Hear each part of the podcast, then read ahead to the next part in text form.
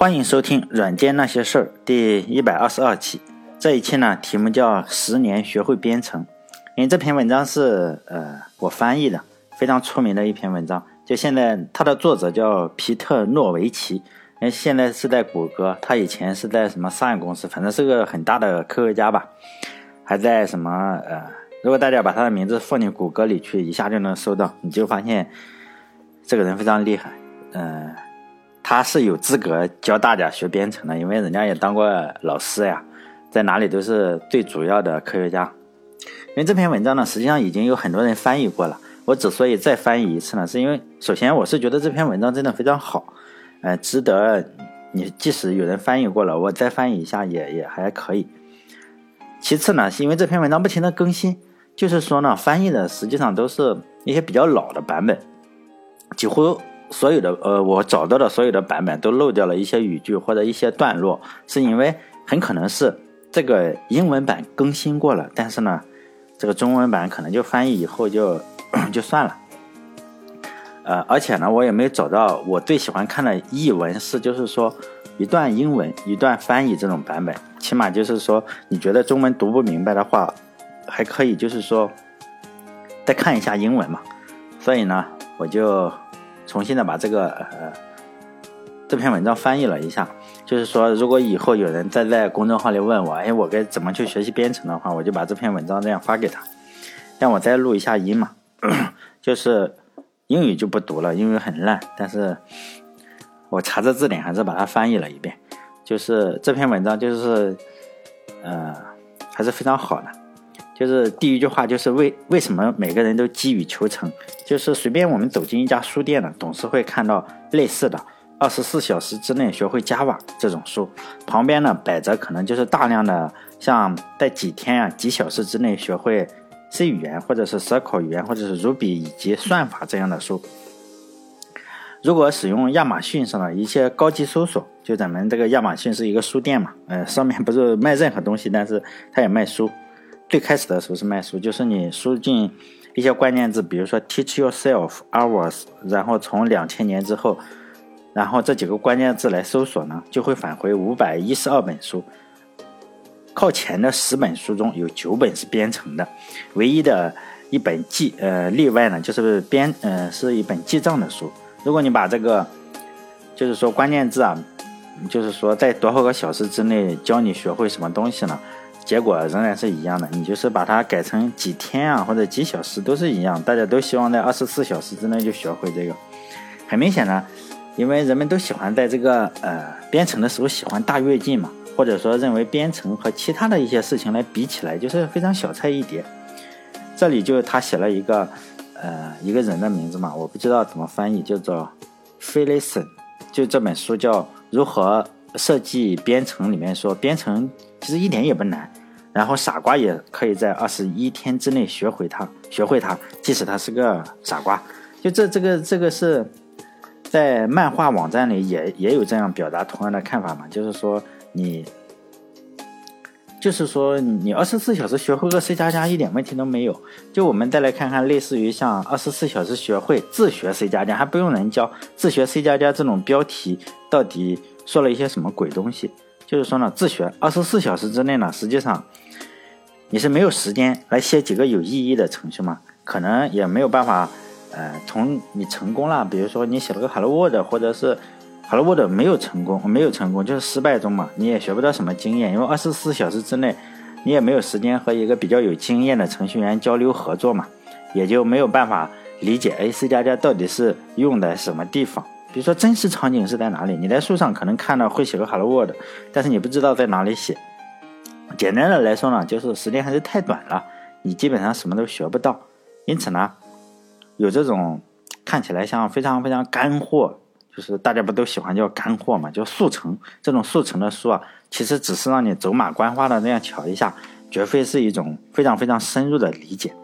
这里还就不这篇文章中比较搞笑的是，他不停的在引用一些名人说的话。所以呢，我在翻译的时候，我还查了不少名人的名字，结果发现，哎，中文中我知道这些人很多，我都知道这些人，但是用英文名字就不知道。这里呢，就是引用的英国的一个诗人叫亚历山大·普伯，他就说了嘛：“一知半解是一件危险的事情。就是这个人呢，我就查了一下，我知道他 他给牛顿写过最出名的墓志铭，这个我是知道，但是用英文写我就不知道了。就他他给牛顿这个墓志铭最出名的就是他是说的那个自然和自然规律隐没在黑暗中，上帝说让牛顿去吧，于是一片光明，就是这个非常出名，其实也是这个人写的。嗯，就是说，如果你有一定的编程基础的话，在二十四小时之内呢，是可以学会一些 C 加加的语法呀。但是也就仅仅是如此。如果你以前是个 Basic 语言的这个这个呃程序员呢，你当然是可以写一些语法是 C 加加，但是风格是这个 Basic 语言的这种程序。但是呢，在二十四小时之内呢，这个 C C 加加语言的这个嗯精华或者精华也好，或者糟粕也好，你根本都学不到。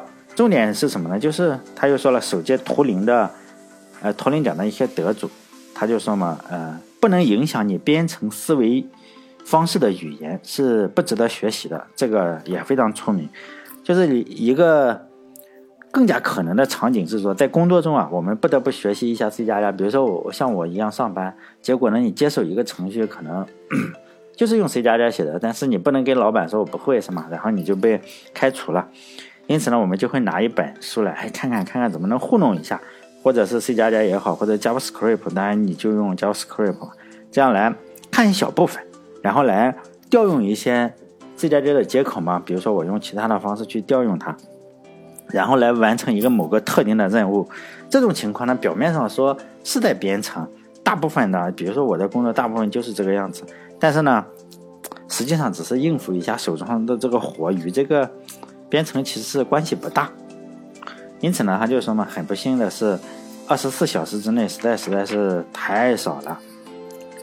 以上他说的这一些呢，就是一个开场白吧，后后面才接下来才是他真正要讲的，就是说，呃，十年学会编程是怎么一回事？就是他是说，研究表明啊，如果你想在任何的领域成为一个专家的话，大概都需要十年的时间。这些领域啊，包括可能是下棋。或者作曲，或者是发电报，或者弹钢琴，以及游泳或者打网球，甚至研究一些心理学啊或者拓扑学，都是需要十年时间。关键呢，在于就是说你还得有针对性的训练，而不是说漫无目的的重复。因为我们很多工作都是漫无目的的重复嘛。就训练的内容呢，刚刚是刚好超过你现在的水平。练习以后啊，你还要分析自己的一些表现，然后改变自己，就是说。呃，一些错误，然后不停的重复，再重复，实际上是没有什么捷径可走的。他就举了一个例子，是莫扎特嘛，就是我们都知道，他四岁呢就能弹钢琴，是个音音乐天才吧。但是呢，即使是莫扎特这个样子，他也是用了十三年的时间，才真正的能写出，呃，世界级的一个音乐作品。呃，他还举了一个流行音乐上的例子，就是披头士嘛，咱们知道披头士，他实际上是最火，他访，他从英国去访问美美国。他嗯，在一九六四年的时候访问美国，哎，感觉就像是一夜成名了。呃，我买过这个，就是说披头士去美国访问的整个的那个 CD，实际上上面有一一些曲子都是黑白的。哎，其实不是曲子，就是一个纪录片嘛，黑白的 DVD。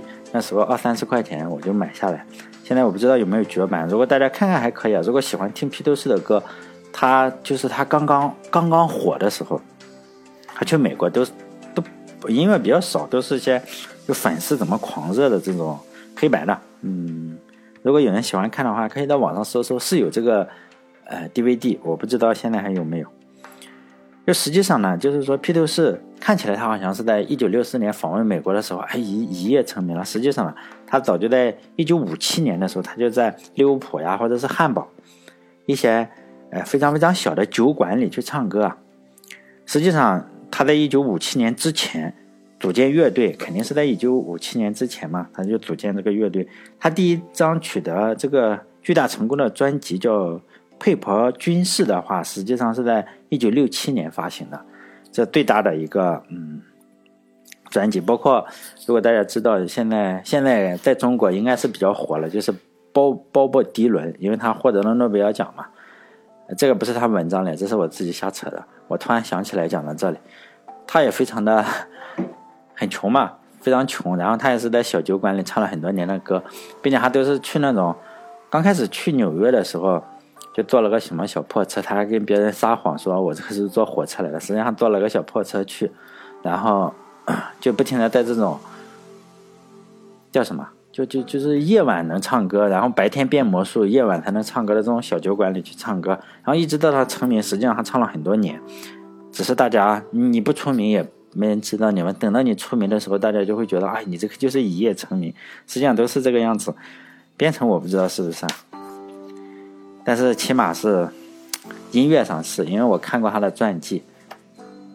就是，嗯，呃，接下来我再讲他的原文。就是在中国有，呃，这个人很出名，他的书很出名，他的名字可能大家不知道，叫马尔科姆。这个很出名，是因为他出过，呃，他就是有一个中国。一个励志书或者是什么，就异类不一样的成功起诉了，还有引爆点，就这种畅销书，其实我不太喜欢看，但是我看过，我仍然不太喜欢看。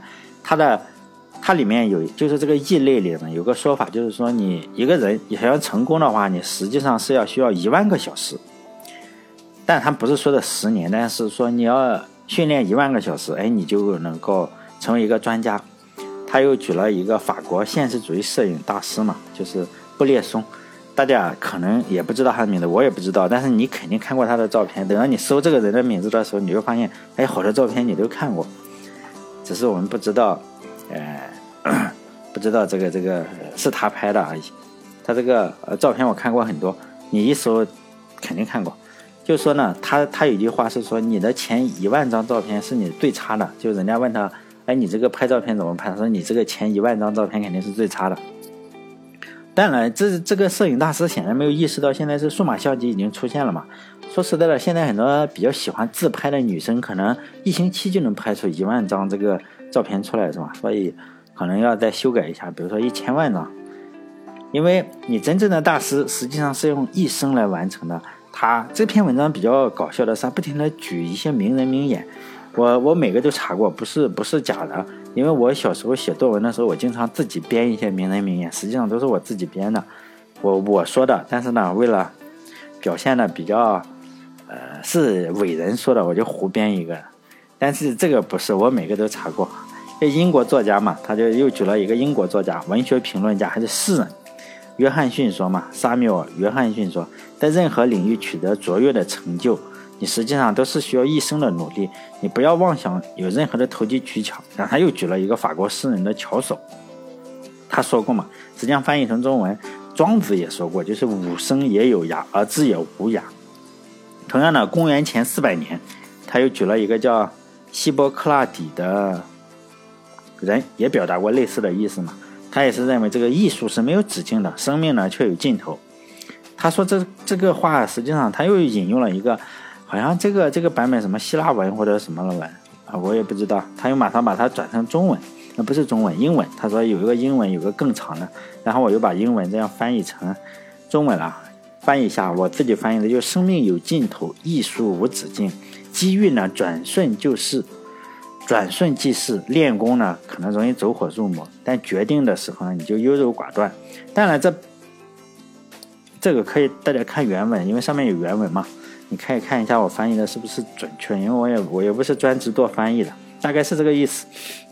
他就是说呢，有一个确定的答案，呃，没有什么确定的答案告诉你你需要多长时间，呃，才能达到这个这个呃水平比较高。因为很多人也这样问我说，我需要多久才能够呃达到这个高手的水准？那一个假期行不行？比如说我暑假里。是吧？闲了两星期，能不能成为高手？这个是不太可能的，但也不好说。因为假设所有的技能，比如说你是编程啊，还是下棋，或者是音乐，或者是体育，你需要相同的时间，呃，达到高手水准也是不太合适的。因为不同的人有不同，肯定是需要不同的时间。比如说人家老虎伍兹，五六岁的时候，人家打高尔夫球就是随便打，拿根拖把就能打。就非常厉害，有天分。可能他他实际上他不怎么锻炼的。我看我也看过老虎伍兹说，他他怎么搞？他就每天都玩玩，然后偶尔打打球，然后去去比赛，然后就拿第一。包括那个嗯，大家知道，如果看足球的话，知道有一个天才吧，就小罗纳尔多，罗纳尔迪尼奥，他的巅峰期非常短，他也他不锻炼的，他不去说训练场锻炼，他就是睡觉，然后等到比赛上场的时候他就上场。然后去，然后去酒吧，然后比完了赛就去酒吧，一每天都能看到凌晨四点的这个巴塞罗那的早晨，然后他四点钟才从酒吧里回去，然后睡个觉，然后下午又踢，然后又又进几个球，但他的是他的巅峰期可能因为这种生活嘛就非常短，他只有一两年的巅峰期，其他的球员都比他好一点，嗯，但是他就是天才是吗？像我们这种天天锻炼也不不可能跟得上他。所以说呢，需要多长的时间？说你成为编程高手，嗯，不好说，因为你有可能是一个编程天才，是吧？他这篇文章嘛，就接着说，因他又举了另外一个教授，这个教授名字可以搜一搜，也有这个真人。他就什么？值得注意的是，在大多数的领域，即使你是个天才，达到专家级别的高水平，仍然需要十年。比如说一万个小时呢，只是给你一个概念，嗯。一个天才呢，如果每周你练习十个小时、二十个小时的话，你仍然需要数年的时间才能达到专家级别的水准。然后他就说嘛，呃，你如果想成为一个程序员的话，这就是我编程的秘籍。他编程的秘籍，我我我动格的编程实在是烂的不行。他是说呢，他的编程秘籍，第一就是说你要对编程感兴趣嘛，并且能从中获得快乐。保证编程就是说我一编程就觉得还比较有趣。这样的话才能够让你用十年的时间，或者用一万个小时的时间，不会觉得枯燥无味。就说这个兴趣啊，很大程度上是让你觉得，哎呀，我能做得下去。动手编，第第二点就是动手编程嘛。就最好的学习方法，实际上是边学边做，边做边学。就是常言道嘛，人的他举了个常言，我觉得这个常言好难翻译。他说，人的最高的功力啊，实际上并不是说你通过。类似于重复，比如说做一天和尚撞一天钟这样重复的经验来获得。比如说你用各种语言写个 Hello World，实际上没什么用处的。但是呢，最高的功力是可以通过有针对性的训练，就是日复一日、年复一年的，逐渐的增加这个困难的一些有针对性的训练来获得，并且呢，学习最有效果的学习呢，实际上是针对，啊，有针对性的任务。比如说这个任务呢，就刚好超过你的实际水平，但所以呢。这些针对性的任务还是因人而异，并且呢，你做了以后就有人指导你嘛，指导你，起起码有个反馈渠道，你知道哪里不行，哪里可以，然后呢，就要查缺补漏的这个样子，然后做出相应的改进。这个观点呢，他也引用了一本书的，这个观点就是他说的这个观点是引用一本书，这本书我也不知道有没有中文，但是有这本书，我也没看过。呃，其实我觉得这个也很好理解，比如说现在踢足球也好，还是运动员也好，他们都有教练了。但教练，你说能不能打得过他？肯定打不过。比如说体能教练，肯定不如罗纳尔多的体能好，C 罗不如梅西的体能好。但是他们都有体能教练。这个布冯啊，包括这个嗯，足球运动员的守门员也有这个门将教练。这个门将教练实际上是主教练是不管的，就是主教练只管上去怎么搞。实际上很多主教练这些，你体能也好训练，就是专门的体能教练去搞你。然后门将呢，就有专门的门将教练去训你。这个主教练实际上不见得每个人都管所有的事情。比如说你速度冲不起来，与这个主教练没关系，有专门训练你速度的主教练，类似于这个样子。但是我们现实中你学编程，实际上没什么人指导我们，是吧？就这个样，嗯，没人指导我们，就只能自学。你错了，也就是时间久了错了就错了嘛。再还有一点，接下来一点他就说呢，要和其他程序员交流，阅读别人的代码。哎，这个就是说，交流还有，呃，比看书呀或者参加培训班是要重要一些。哎，因为我啊，就是我自己的一些想法，就是以前的时候我就认为要做什么呢？就看书是最有效率。以前的时候我认为是看书最有效率，起码是在我上学的时候，我就觉得，因为他。一本书嘛，你这样看看，可能你坐在那里花一个两星期的时间就看完一本书，然后看完之后又怎么样？什么都不会。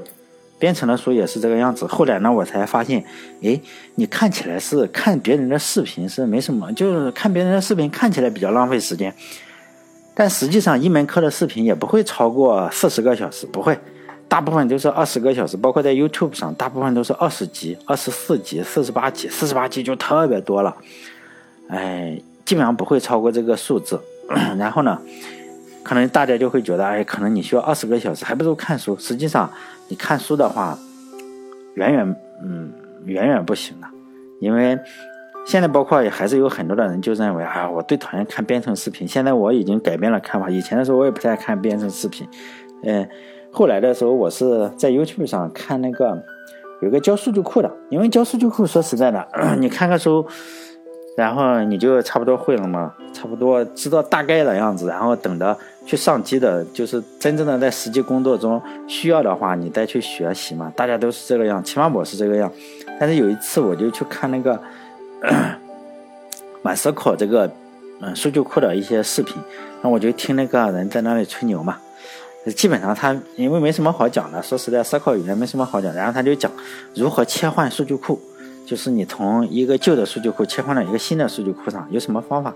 书上不会讲这种东西。他是说，但现实中很很容易遇到，比如说你的数据库升级了，你要切一个数据库，而且这个数据库，呃。是现实生活中就正在用的，线上正在用的，你要怎么去切换？然后他就给你讲各种方法，我就觉得学这个比这个看书有用处。后来我真的在是嗯，在这个现实生活中啊，真的是要切换数据库，我就又找出他的那个来看了一下，真的是很平稳的，用了几天时间就切过去。而我们组的不是我们组隔壁组啊，就是公司其他的，就这出了好多问题。我觉得他应该没有看过那个视频。所以我觉得 看视频真的是还是挺有用的，即使听人家那些人吹牛也挺有用处。所以他就说嘛，这个阅读别人的代码和其他程序员交流，比看书和参加培训班要重要的多。所以呢，我我现在认同这个观点。也许以前的话，我认为这个是不对的。他又举了一个例子说，你如果你愿意，最好是上四年大学嘛，或者在家读个研究生，因为呢，你读了大学以后，你就会获得一些工作机会。比如说，人家有校招嘛，也以你读研究生呢，可能会让你在这个领域中有更深入的了解。但是呢，你碰到有一些人确实是这样，一上学就头疼。其实呢，直接去工作也是能够获得相同的经验。但是他的意思是，无论什么情况下，你这个死读书肯定是不行的。你光在那里读书，因为大家都喜欢要干货嘛。你读书有什么好读的？你把数据结构你就看一下，考个试嘛。但实际上你不知道这些数据库用在哪。比如说，嗯，大家都知道。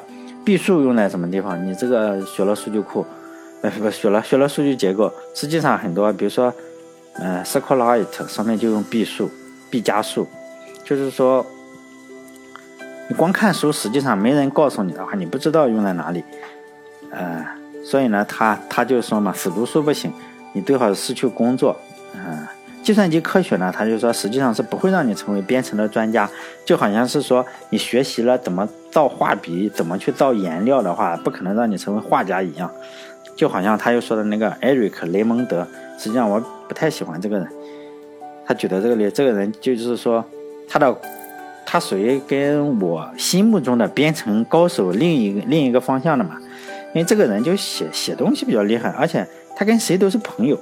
就是说是个交际花类型的人，但实际上他写软件写的比较烂，哎，没什么软件，所以呢，他的最大的功绩就是 交朋友嘛。他跟谁都是朋友，他跟那个理查德·斯托曼是朋友，跟 Linux 是朋友，跟各种的那个 P 的语言的作者是朋友，跟什么 Ruby 语言的作者是朋友，就这种，就这种跟谁都是朋友这种人。哎，是非常重要，也非常重要。现在我觉得非常重要。虽然他写的代码非常烂，我看过他写的代码，他写的那个 fetch mail，他写了一点点，包括那个 Emacs，他也写了一点点，可能就提交了几个 bug 这种级别，搜都搜不到他。呃，但是呢，他经常是说他写了一篇文章，让这个火狐公司给开源了，实际上在扯淡呢。后来 火狐公司就是 Mozilla 公司的人否认了这一点，但是呢，大家已经以恶传恶嘛，他写过一篇。比较著名的文章叫《大教堂与集市》，哎，是吧？教堂与集市吧，还是大教堂与集市？但大家不用买这本书，就是口水书。但是我现在慢慢的就比较佩服这个人，这个人经常是，就是艾瑞克·雷蒙德呢，经常是出现在各种开源软件的，呃，包括纪录片也好，还是，呃，就是真的集会上也好，他都是。要发表演讲的人，他演讲呢，就是说就宣传这种思想。现在我也觉得很多人确实非常非常的，这种各行各业都需要这种人，这种就适合推销嘛，就见谁都都能做成好朋友。这个是我，就是像我这种人，就是一辈子也达不到的，因为我我跟我跟我没没有办法跟陌生人做朋友，所以呢，我这个也不太不太回大家留言，嗯，也回啊，但是回的没那么勤。我也不会说有人说，哎，你在在哪里？要不要出来聚个会？我大部分都会说不行，我这个不不太喜欢跟陌生人交流。所以这个雷蒙德现在我有点比较佩服他。我买过他的书，但他的书如果你不想成为交际花的话，他他的书实际上没没什么看头的。他与编程没关系，但是与就是人际交往有很大关系。就他写了 他。呃，雇佣过最好的程序员呢，是个高中毕业的学生。他创造了伟大的软件 Mozilla，就是那个浏览器。他拥有自己的新闻组，并且赚到了足够多的钱，买了自己的酒吧。这个人呢，我知道是谁。这里没有写是谁，起码我是知道这个人是，就是他的名字。以前我在这个软件那些事这个音频里也说过。呃，他就是一个高中毕业生，然后呢去写软件，然后以前的时候我还比较崇拜他呀。现在也比较崇拜啊！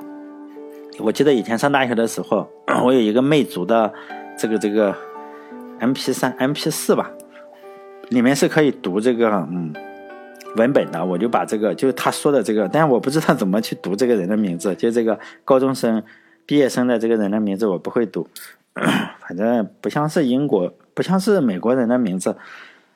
然后呢，他他写日记，这个学生啊就写日记，他就在这个 Mozilla 公司里，就是开发这个火狐浏览，不是火狐，以前不叫火狐，叫 Net，我忘了叫什么 Netscape 还是什么东西，可能是 Netscape，就是他开发整个软件的时候呢，他写日记非常痛苦，他写的实际上他写的代码，因为大家都是媒体上都这样说他嘛，他实际上他不是核心。就这个人呢，就是长得非常帅，然后呢剃了一半头，染着黄，嗯，染着头发，然后那个发型也非常酷，然后穿着高跟鞋，有点像女的一样打扮的，就是这个这个小伙，就是像摇滚摇滚明星，打扮的非常好。但你说编程呢？实际上，我我我以前的时候曾经研究过，因为我们在公司的时候是有一个东西，你把这个代码导进去，它就能分析出根据这个注释啊，能够分析出是谁写的。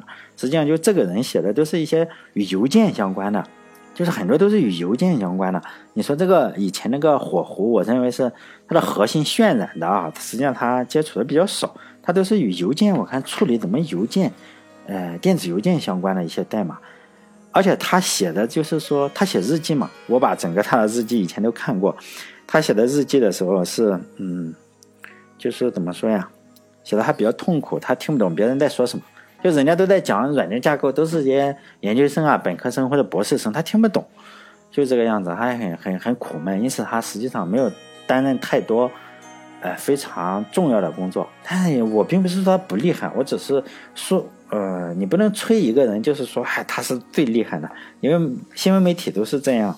我只是说出了他本来的样子，因为他现在已经不写软件了。他现在，因为他公司已经被微软公司给击败了嘛，击败了以后，他就说他的这个代码不能够运行在，呃，微软是不能用的，因此他就退出了整个软件行业。实际上，他看起来也不是特别喜欢写软件，他已经开酒吧去了，还有很多钱。然后，YouTube 上是有一个他的访谈，那个记者就问他：“你现在还写软件吗？”他就思考了好久好久好久，然后他说：“他现在只写一些，就是说软件的这个屏幕保护程序。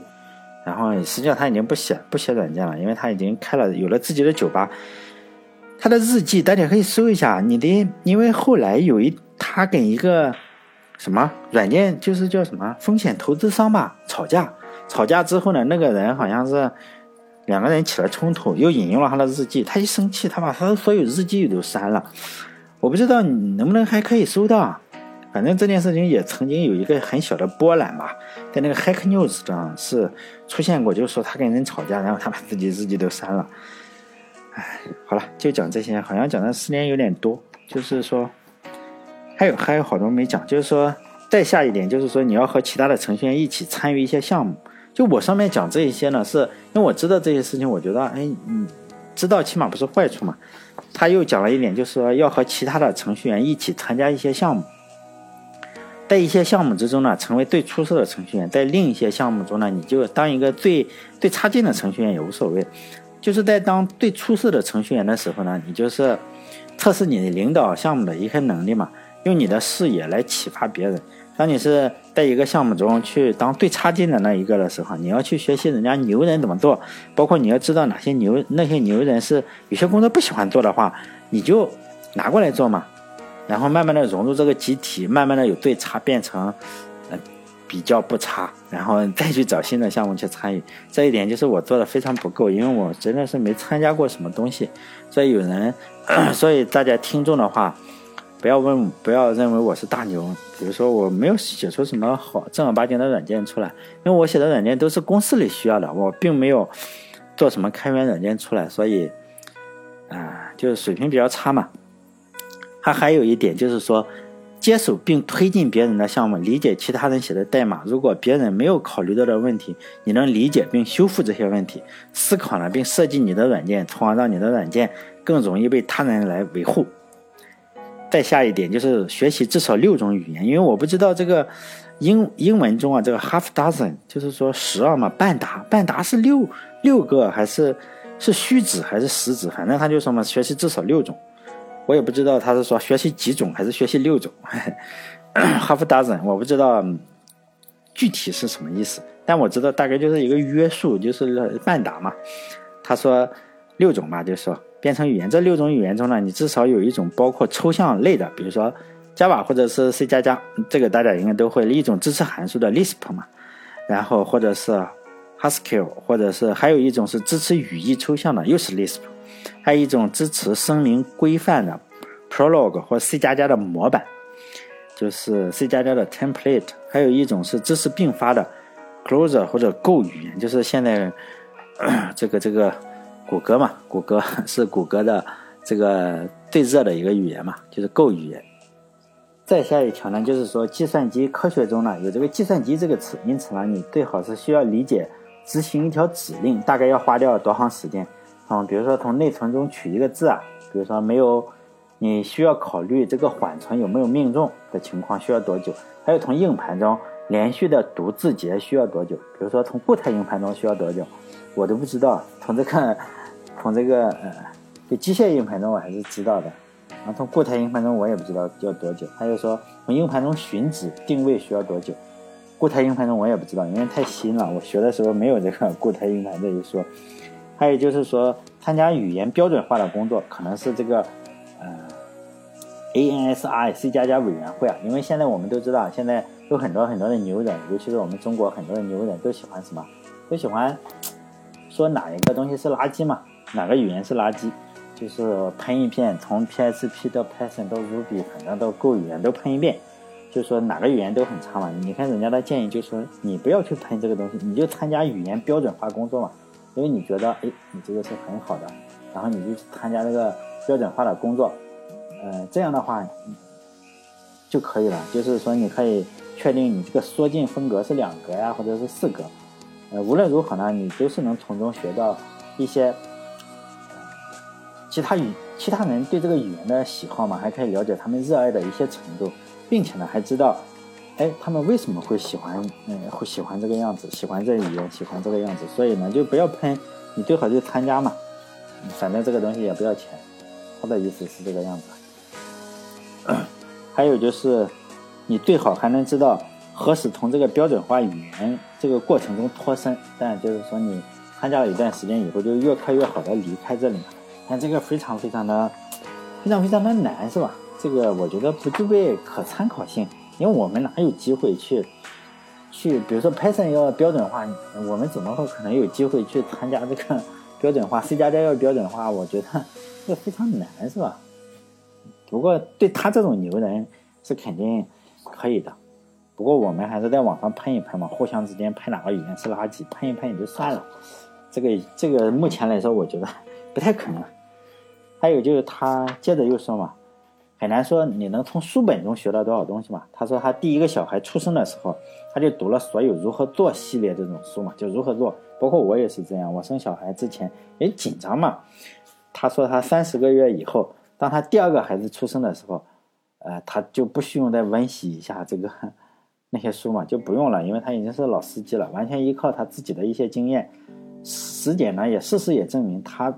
他那些经验嘛，自己的经验肯定比要看那些如何当爸爸呀，如何保养小孩要好，因为他已经养过一个孩子了，比那些上千页的书还要好。他又举了一个人，就是弗雷德·布鲁克斯，有本书叫《没有银弹》，给出了三条建议，就是说呢，你需要尽早的识别出顶级的设计师，还有呢，给每个一个人呢分配一个这个呃职业规划的导师，包括很多外企就这样，给你一个这个老师，指导你这个怎么快的干活，包括叫什么，大家都流行这个企业文化呢，就给你洗脑嘛，找人。不停的给你洗脑，然后你这个文化能传承下去。包括任何任何稍微有点规模的，都都特别注重你这个新来的学生怎么给你洗洗脑。这个，但他这个意思不是，我是说现在我我这样认为的，就洗洗脑，就给每个人规呃分配一个这个规划导师，然后呢，让成长中的这些设计师呀，再有机会就是说互相之间切磋一下武艺。但他就说嘛，此处假设是有一些人呢，你就天生就是一些伟大的设计师，然后呢，就是如何去引导他们嘛，就是他又举了一个名人，就是埃里佩里斯嘛，就一针见血的就说，我们每个人都可以学会雕刻的话，但是呢，那时候你就应该去教米开朗基罗哪些事不要去做，就学雕刻的时候哪些事不要去做，伟大的程序员也是这样，哎，他又举了一个叫什么皮雷斯。就我没有翻译啊，就是一个人，就是他说伟大的人有一种内在的潜质，这种特质往往是要比接受训练更重要。但是呢，你说这个伟人有一种特内在的潜质，这些潜质到底从哪里来？是与生俱来的呢，还是后天勤奋而来的呢？他就说嘛，正如动画片，这个我看过，叫《料理鼠王》，就里面有一个大厨，幻象大厨，他就说嘛，谁都能做饭。但是呢，只有那些无所畏惧的人才能够成为大厨。还有我我我个人，他说他认为就是把生命中大部分时间花在有针对性的训练上，这种精神呢，看作是一种自愿奉献的精神。比如说你有点时间你就去写代码，有点时间你就写代码，是不是就非常的让人尊重，是吧？就这个意思啊，就是说，嗯，无所畏惧嘛，才是体现这种精神的一个真谛，就是你把所有的时间都用在了写代码上。他又举了《料理鼠王》这个动画片，还可以啊，反正也不是特别好看。他就里面有一个比较刻薄的美食评论家嘛，这个这个幻象就跟这个美食评论家说嘛，不是任何人都能成为伟大的艺术家。不过呢，伟大的艺术家可以来自任何地方。所以呢，他就建议尽量去买这种，呃，Java 也好，Ruby 也好，JavaScript 也好，或者 PHP 的书也好，就是二十四小时也好，就是只要是书你就拿来买嘛。因为你总是能从中学到点有用的东西，因为作为一个程序员的话，你这个在二十一天也好啊，因为有很出名的说二十一天学会 C 加加，就二十一天之内啊，或者是二十四小时之内改变你的人生，或者是提高你实际的一个编程水准，也是不可能的。哎，讲到这里，我突然也也要结束了，我突然想到了，还有学英语也是这样，学英语跟编程是一个最忽悠的两个行业之一。因为这两个能开起培训班就比较呃能忽悠。你看那个英语经常是说，哎五百个单词就够了，或者九百个单词就够了，一千几百几十几个单词就够了，实际上不够。你如果要达到流利的阅读的话，你就是要两万个单词左右，就是这样。你不可能说，哎我要能够呃流利的阅读书三百个单词，呃不是三千个单词没用，就要两万个，否则的话你就是读的磕磕碰碰的，要拿字典查。这个这个没什么捷径，英语你说背单词有什么捷径？没什么捷径，你也不要听那些人说要不要花三十分钟掌握所有英语，这是扯淡，不可能。哎，讲到哪里了？最后了是吧？他就说嘛，这是不可能的，在二十一天之内或者二十四小时之内改变你的人生，或者提高你实际的编程水平，这是不可能的。你尝试过连续二十四个月不间断的努力提高自己吗？好吧，你该上路了。他的意思就是说呢，你最好是时间长一点，是吧？二十四个月看起来还不错，我也觉得是这样。好了，这篇是翻译的，如果你想看原文的话，就在我那个微信公众号，我的微信公众号叫“软件那些事”。因为有很多人在下面留言嘛，说哎为什么搜不到？因为我读音不标准。起码你应该想一想吧，你应该看看电台的名字就是“软件那些事啊”，“软件那些事”啊，后面有个“儿”子，你为什么要去搜“软件那些事”嘛？显然。应该是一样的，猜猜也一样，然后就在那留言说，哎，为什么搜不到？当然主要是我普通话不行，这个名字起的也有点问题，是吧？应该起个其他的。好了，这一期就到这，再见。